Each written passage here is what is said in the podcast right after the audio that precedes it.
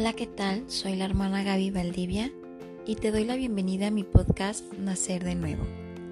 ¿Quién como Dios? Nadie como Dios. Estamos en el episodio número 16 de la serie Una vida nueva en Cristo Jesús. Y el tema de esta semana es el Evangelio de San Mateo. Vamos a empezar con su introducción y a empezar a estudiar este Evangelio, que es el primero del Nuevo Testamento. También ese es el primero de los tres evangelios sinópticos que ya se los había mencionado en otros episodios pasados. En el de introducción a la Biblia y también en el de la persona de Jesús. ¿Quién es Mateo? ¿Quién es este evangelista? San Mateo, un recaudador de impuestos que deja su oficio, que deja su trabajo por seguir a Jesús. Este evangelio fue escrito por él, por San Mateo, por eso lleva su nombre, y fue escrito en el año 80 aproximadamente después de Cristo y va dirigido para el pueblo judío, para los cristianos de origen judío. Hay que recordar también que San Mateo, evangelista, fue uno de los doce apóstoles de nuestro Señor Jesucristo. Entonces todo lo que él narra en su evangelio son hechos que le tocaron a él este, verlos y palparlos. No fue nada que alguien le haya platicado, todo fue, todo su evangelio está basado en experiencias vividas por él, en, ese, en esa relación que tenía con nuestro Señor Jesucristo, por ser su apóstol, en esa convivencia que tenía con él y todos los testimonios que le tocaron a él ver están plasmados en este Evangelio. Dado el carácter de los destinatarios, San Mateo cita con frecuencia fragmentos del Antiguo Testamento y se apoya en ellos para mostrar que el designio de Dios anunciado por los profetas alcanza su pleno cumplimiento en la persona y en la obra de nuestro Señor Jesucristo. Él es el Hijo de David, el enviado para salvar a su pueblo, el Hijo del Hombre que habrá de manifestarse como el juez universal, el Rey de Israel y el Hijo de Dios por excelencia. San Mateo también aplica a nuestro Señor Jesucristo en forma explícita los oráculos de Isaías sobre, sobre el, el servidor sufriente, que carga sobre sí nuestras debilidades y dolencias. Y al darle el título de Señor, reservado solo a Dios en el Antiguo Testamento, afirma implícitamente su condición divina. Este evangelista atribuye una especial importancia a las enseñanzas de Jesús, de nuestro Señor Jesucristo, y las agrupa en cinco partes, en cinco discursos que forman la trama de su Evangelio y están encuadrados por otras tantas secciones narrativas. El tema central de estos discursos es el reino de Dios, el reino de los cielos. En ellos Cristo aparece como el nuevo Moisés, que lleva a su plenitud la ley de la antigua alianza. También en este Evangelio nuestro Señor Jesucristo se presenta o nos lo presenta San Mateo como maestro Maestro, el que habla con autoridad, el que enseña como que tiene autoridad, que enseña con autoridad. la justicia de ese reino inaugurado y proclamado por él. Así pues, el Evangelio de San Mateo ha sido llamado con mucha razón el Evangelio de la Iglesia, por el papel preponderante que ocupa en él la vida y la organización de la comunidad congregada en nombre de Jesús. Esta comunidad es el nuevo pueblo de Dios, el lugar donde el Señor resucitado manifiesta su presencia y la irradia a todos los hombres. Por eso, ella está llamada a vivir en el amor fraterno y el servicio mutuo como condiciones indispensables para hacer visible el verdadero rostro de nuestro Señor Jesucristo. De esta forma, como les decía, el plan del Evangelio de San Mateo consta de siete partes principales. La primera parte es el nacimiento e infancia de Jesús. Después vienen eh, los cinco discursos, las cinco partes de discurso que nos hablan o nos anuncian el reino de los cielos, que sería la promulgación del reino de los cielos, la predicación del reino de los cielos, el misterio del reino de los cielos y la iglesia, primicias del reino de los cielos, la próxima venida del reino de los cielos.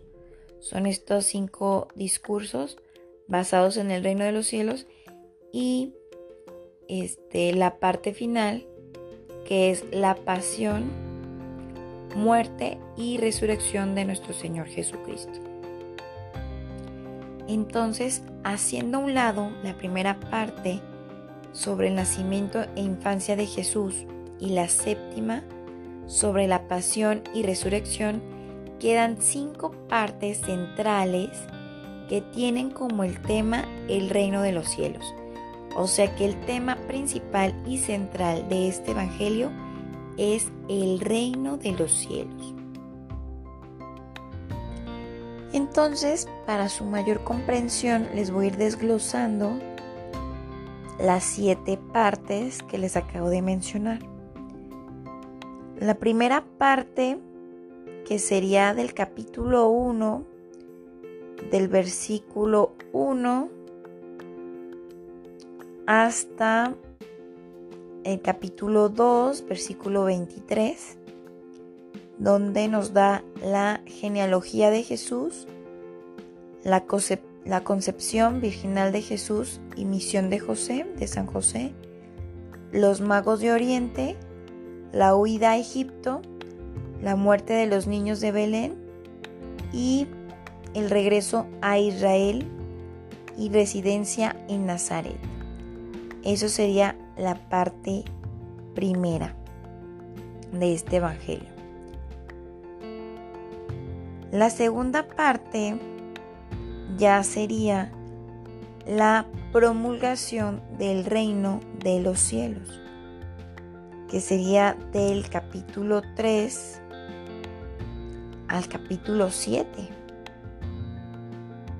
donde nos va a dar una sección narrativa. La sección narrativa contiene la predicación de San Juan Bautista y los principios del misterio, ministerio de nuestro Señor Jesucristo. En esta narrativa este, vemos la predicación de San Juan Bautista, la unción mesiánica de Jesús, las tentaciones de Jesús en el desierto, Vemos también mm, Galilea, teatro del ministerio de Jesús, o sea, donde se va a desempeñar el ministerio de nuestro Señor Jesucristo, el llamamiento de los cuatro primeros discípulos y las multitudes atraídas por los milagros. En esta misma segunda parte está el discurso evangélico. El primer discurso, el sermón de la montaña, la carta magna del reino de los cielos y retrato del perfecto discípulo de Jesús.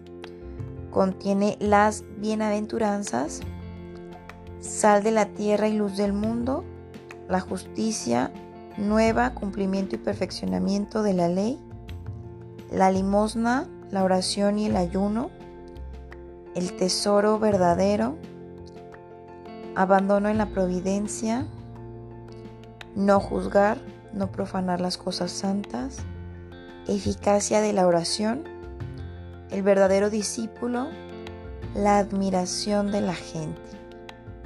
Y así llegamos hasta el capítulo 7, versículo 28-29.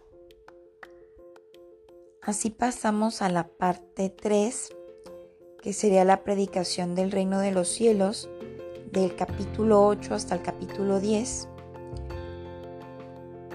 Estos capítulos son el brevario del misionero con las consignas que lo deben guiar y con los milagros que hará en nombre de Jesús.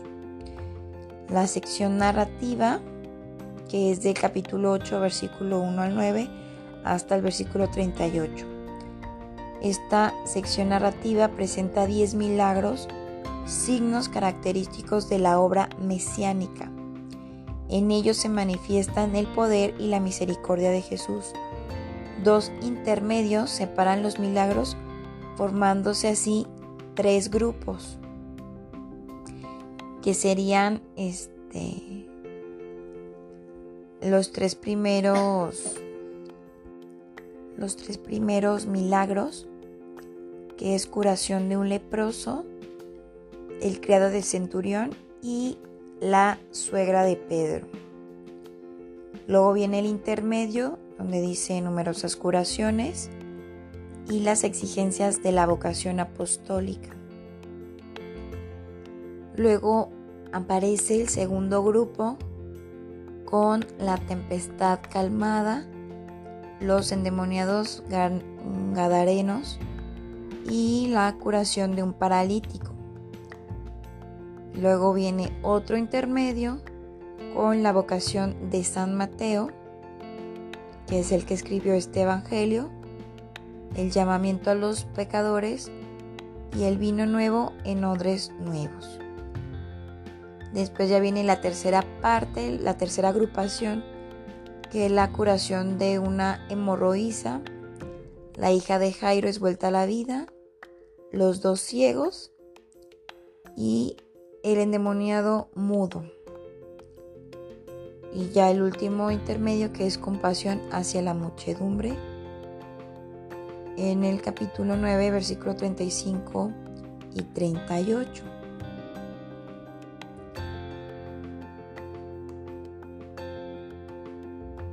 Después nos presenta el discurso apostólico, que es el segundo discurso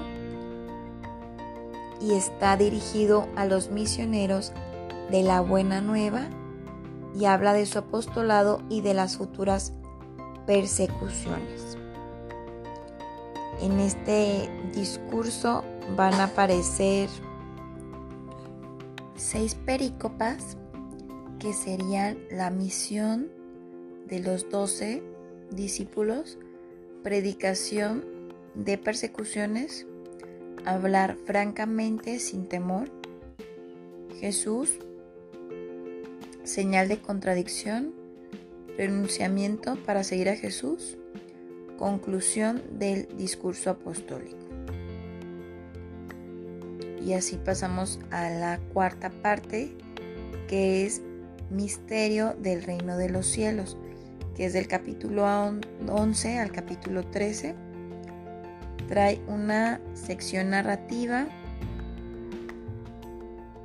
donde nos presenta la economía misteriosa de la revelación divina. Con Juan el Bautista manda a preguntar a Jesús. Los orgullosos ven pero no creen. El Evangelio revelado a los humildes y sencillos. Jesús mayor que el templo y Señor del Sabbat. Jesús el siervo de Yahvé. Jesús y Belcebú. Por el fruto se conoce el árbol, la señal de Jonás, estrategia de Satanás, el verdadero parentesco de Jesús. Todo esta sería la sección narrativa de la cuarta parte. Ahora viene el discurso en parábolas. Este sería el tercer discurso presente en que presenta las siete parábolas, las cuales proclaman el carácter humilde y oculto del reino de los cielos. Realidad espiritual cuyo, cuyos misterios son presentados en parábolas. Los humildes reciben luz, los soberbios se escandalizan.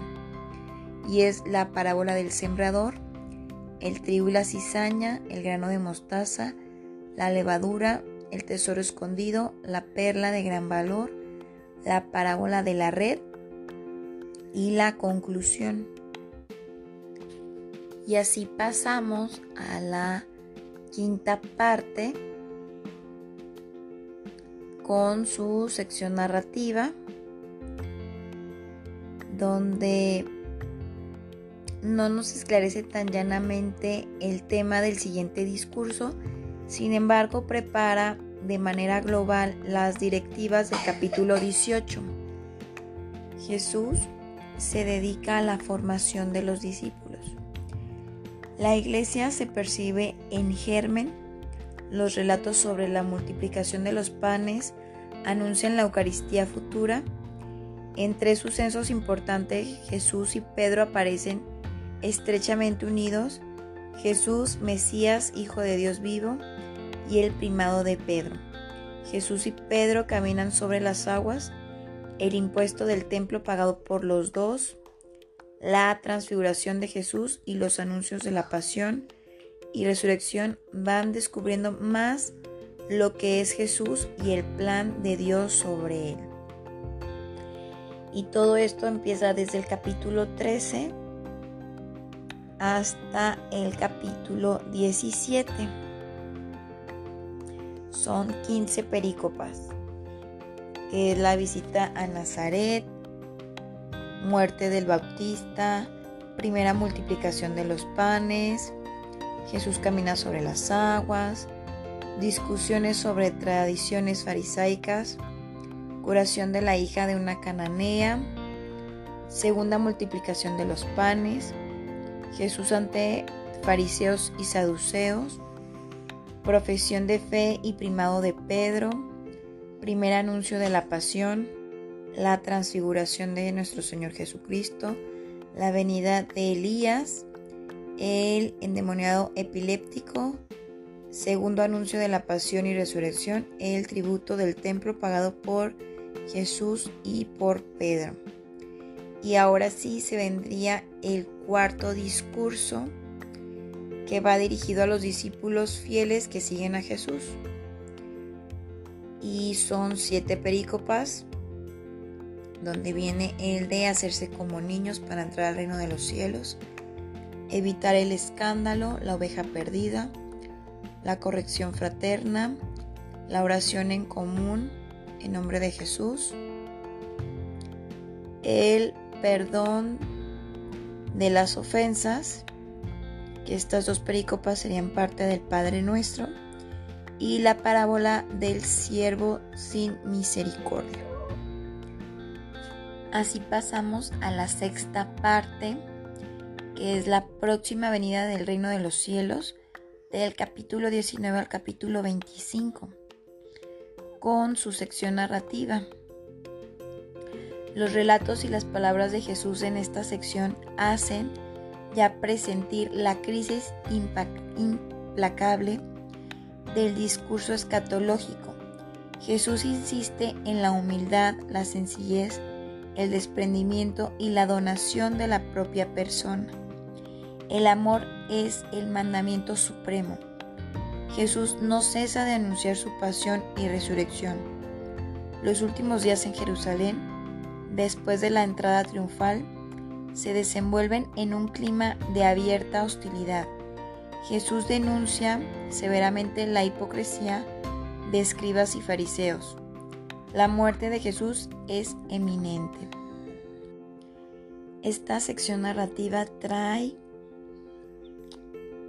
20 perícopas, que es el matrimonio y la continencia, Jesús y los niños, el peligro de las riquezas, la recompensa prometida al desprendimiento, la parábola de los obreros de la viña, el tercer anuncio de la pasión y resurrección, dar en servicio a los demás la propia vida, los dos ciegos de Jericó, entrada mesiánica a Jerusalén, la higuera estéril, la autoridad de Jesús, tres parábolas, la de los dos hijos, los viñadores, homicidas y el banquete nupcial, el tributo debido al César, la resurrección de los muertos, el mandamiento principal, el Mesías, Hijo y Señor de David, y proquesía y va, vacuidad de escribas y fariseos, siete maldiciones contra los escribas y fariseos, crímenes, castigos próximos, apóstrofe a Jerusalén.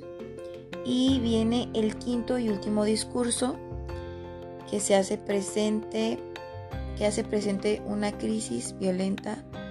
Dios rechaza al pueblo infiel y lo sustituye por el pueblo nuevo formado por judíos y gentiles, sobre el cual se establecerá el reinado universal y glorioso del Mesías el discurso insistente en la vigilancia trata del fin del judaísmo y de sus resonancias cósmicas.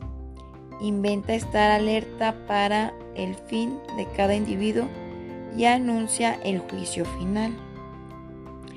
Este discurso abarca tres perícopas, no, ocho perícopas, perdón, que es la introducción, la gran tribulación de Jerusalén, la resonancia cósmica de la venida del Hijo del Hombre, estar alerta para no ser sorprendido, la parábola del mayordomo, las diez vírgenes, la parábola de los talentos y el juicio final. Ya entraríamos a la séptima parte que es la pasión, muerte y resurrección de nuestro Señor Jesucristo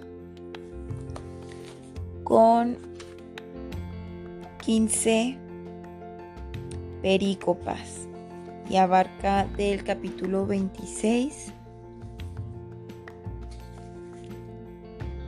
hasta el capítulo 28. Eh, ahí viene pues la conspiración contra Jesús, la unción en Betania, la traición de Judas, la cena pascual, el Getsemaní, el proceso ante el Sanedrín, la negación de Pedro, el proceso ante Pilato, la crucifixión, muerte, crucifixión y muerte de nuestro Señor Jesucristo, la sepultura de nuestro Señor, la custodia del sepulcro, el sepulcro vacío, que es la resurrección de nuestro Señor Jesucristo, la manifestación de nuestro Señor a las mujeres, el soborno de los soldados y la misión universal. Con todo esto se terminarían todas las partes de las cuales está organizada el Evangelio de San Mateo. Y ya sintetizando, el primer Evangelio muestra, que es el Evangelio de Mateo, muestra una división armónica y utiliza los números 5 y 7 que están cargados de significado. 5 son los libros de la ley, los libros de los salmos y los libros de Megilot, que es Cantar de los Cantares, Ruth, Lamentaciones, Eclesiástico y Eclesiastés. 7 es el número simbólico de perfección y plenitud Si se fijan, cinco fueron los discursos que aparecen en el Evangelio de San Mateo y siete son las partes como San Mateo divide su Evangelio. Y así también el número 5 aparecen los cinco panes que sirven para dar de comer a cinco mil hombres. Cinco son los temas de discusión con los fariseos. Cinco son las vírgenes prudentes. Cinco son las necias. Cinco son los talentos. Vemos aquí todas las veces que aparece el número 5 y también vemos cuántas veces aparece el número 7, así como son las siete partes del Evangelio, como ya se los dije. Siete más son las 14 generaciones de la genealogía del Mesías. Siete son las bienaventuranzas. Siete son las peticiones del Padre nuestro. Siete son las parábolas del tercer discurso. Siete veces son maldecidos los fariseos y setenta veces siete hay que perdonar. Estos cálculos no han dañado, por otra parte, la elegancia de la obra, sino que proclaman la armonía serena del primer Evangelio, siendo así pronto fue preferido por la tradición eclesiástica, pues parecía ser el Evangelio más completo y más rico y el mejor distribuido. Y así, ya para concluir, con este tema del Evangelio de San Mateo, quiero hablar de la teología de este Evangelio. ¿Quién es Jesús para San Mateo? El Evangelio, siendo una buena nueva acerca de Jesús, tiene como finalidad primera enseñar quién es Jesús. Pues bien, San Mateo descubre a lo largo de su obra los diferentes aspectos que integran la rica personalidad de Jesús de Nazaret. Jesús es el Hijo por excelencia del patriarca Abraham. Jesús es el Mesías, el Hijo de David. El Evangelio lo dice desde el principio y lo irá repitiendo hasta el fin. Sin embargo, ese Jesús, Mesías, no corresponde al Rey de las esperanzas nacionalistas del pueblo. No proclama un mensaje político ni pretende gobernar en ningún imperio humano, sino en una sumisión a la voluntad de Dios. Jesús es el siervo de Yahvé, anunciado por Isaías, y el Hijo del Hombre, cuya obra de salvación se realiza a través de la humildad y sencillez la dulzura y la mansedumbre. Él es amigo de los pobres, toma sobre sí las enfermedades de sus hermanos y da su vida en redención por ellos. Jesús es por encima de todo el Hijo de Dios. San Mateo subraya con énfasis el carácter divino de Jesús desde el bautismo en el Jordán hasta su muerte en la cruz. Así también, pues en, esa misma teología del Evangelio, pues vemos la misión de Jesús, que es inaugurar, inaugurar el reino de los cielos. La idea del reino de los cielos, expresión repetida 34 veces, es central en este Evangelio. Jesús realiza y lleva a plenitud el Antiguo Testamento. San Mateo cita 41 veces el Antiguo Testamento y 16 veces repite el estribillo para que se cumpliera la escritura. Y pues el reino de los cielos es la iglesia, la iglesia que fundó nuestro Señor Jesucristo, la iglesia de Jesús.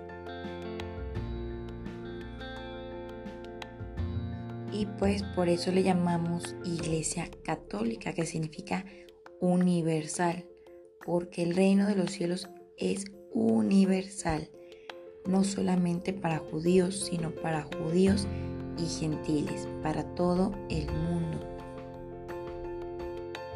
Y por todo esto, a, a este evangelista, a San Mateo, se le representa con la figura de un ángel. Por el anuncio que hace de la buena nueva. Por ser mensajero de Cristo. Y también por mencionar toda la genealogía de nuestro Señor Jesucristo. Por presentárnoslo como el Hijo de Dios, el Hijo del Hombre, y por presentarnos ese amor divino que también es anunciado por los ángeles, por esos mensajeros de Dios. Y así, con esta enseñanza, daríamos por terminada o por terminado el tema de esta semana basándonos en el Evangelio de San Mateo y recomendándoles de una manera este, intensiva que lean el Evangelio de San Mateo esta semana. Por eso esta semana no les voy a dar la lectura bíblica que les doy normalmente todas las semanas. Esta semana como vamos a empezar a estudiar o ya aprendieron algo en este, en este episodio, pues les recomiendo encarecidamente que esta semana hagan lo posible por leer el Evangelio de San Mateo, que como ya vieron es un Evangelio muy rico, muy completo, ya que también la iglesia así lo ha catalogado como uno de los evangelios más completos acerca de la vida y la misión de nuestro Señor Jesucristo y pues de gran riqueza espiritual, como toda la Biblia, que es palabra de Dios y que es viva y eficaz y no vuelve a Dios sin dar fruto de vida eterna en nosotros. Les doy las gracias por haberme escuchado otra semana más. Me encomiendo a sus oraciones. Ustedes están en mis oraciones. Dios los bendiga a todos, a todos los países donde me escuchan. Por todos este, pido en, mis oraciones, por todos mis radio escuchas. Dios los bendiga. Yo pido por ustedes, ustedes pidan por mí y nos vemos, nos escuchamos hasta la próxima semana, Dios mediante. A continuación tendremos la oración del podcast, Nacer, nacer de nuevo, del Padre Edgar Larrea, el, el Santoral, el diccionario bíblico y el tips de la semana. Hasta la próxima. Dios los bendiga a todos. Paz y bien.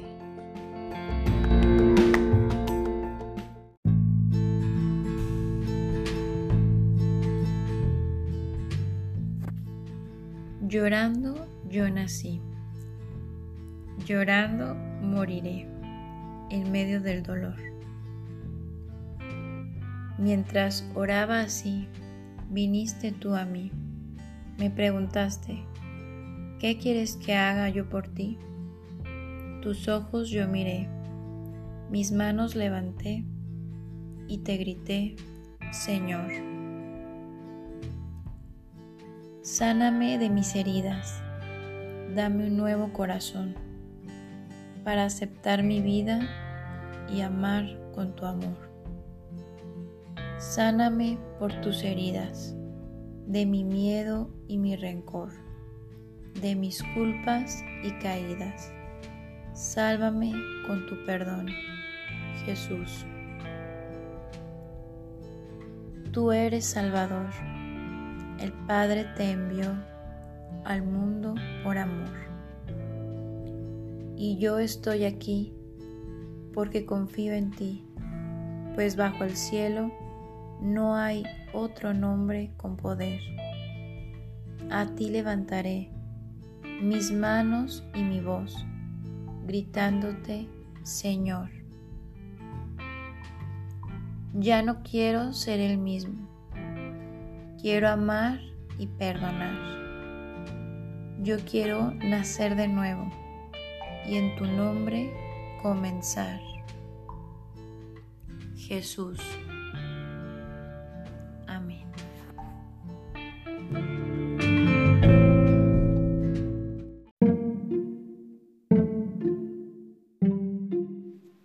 Diccionario bíblico.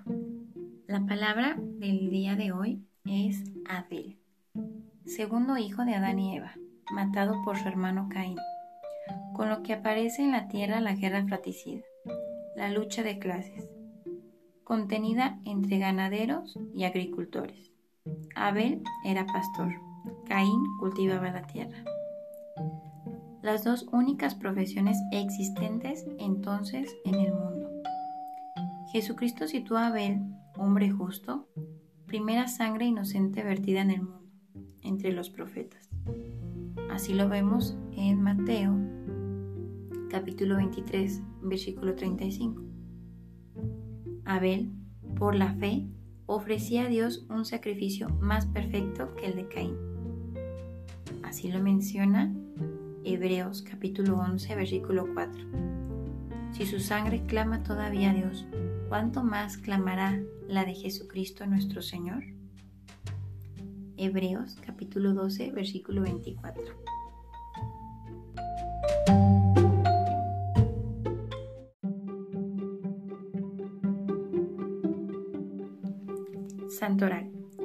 En la época de Francisco, los ideales caballerescos de las cruzadas y el deseo de recuperar el Santo Sepulcro no se había pervertido aún. Tomar parte en ellas era la más alta señal de fe activa, de amor fervoroso, de esperanza. Y Francisco quiso participar en ellas.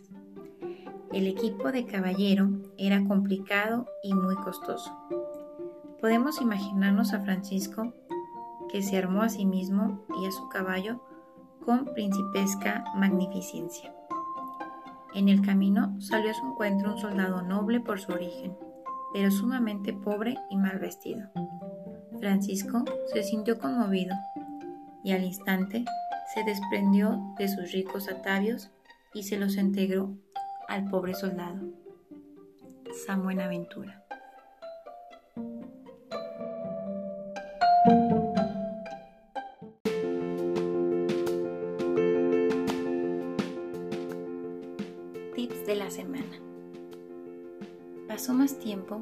Esa encleque varita por fin se había vuelto un firme tronco, con flores y frutos.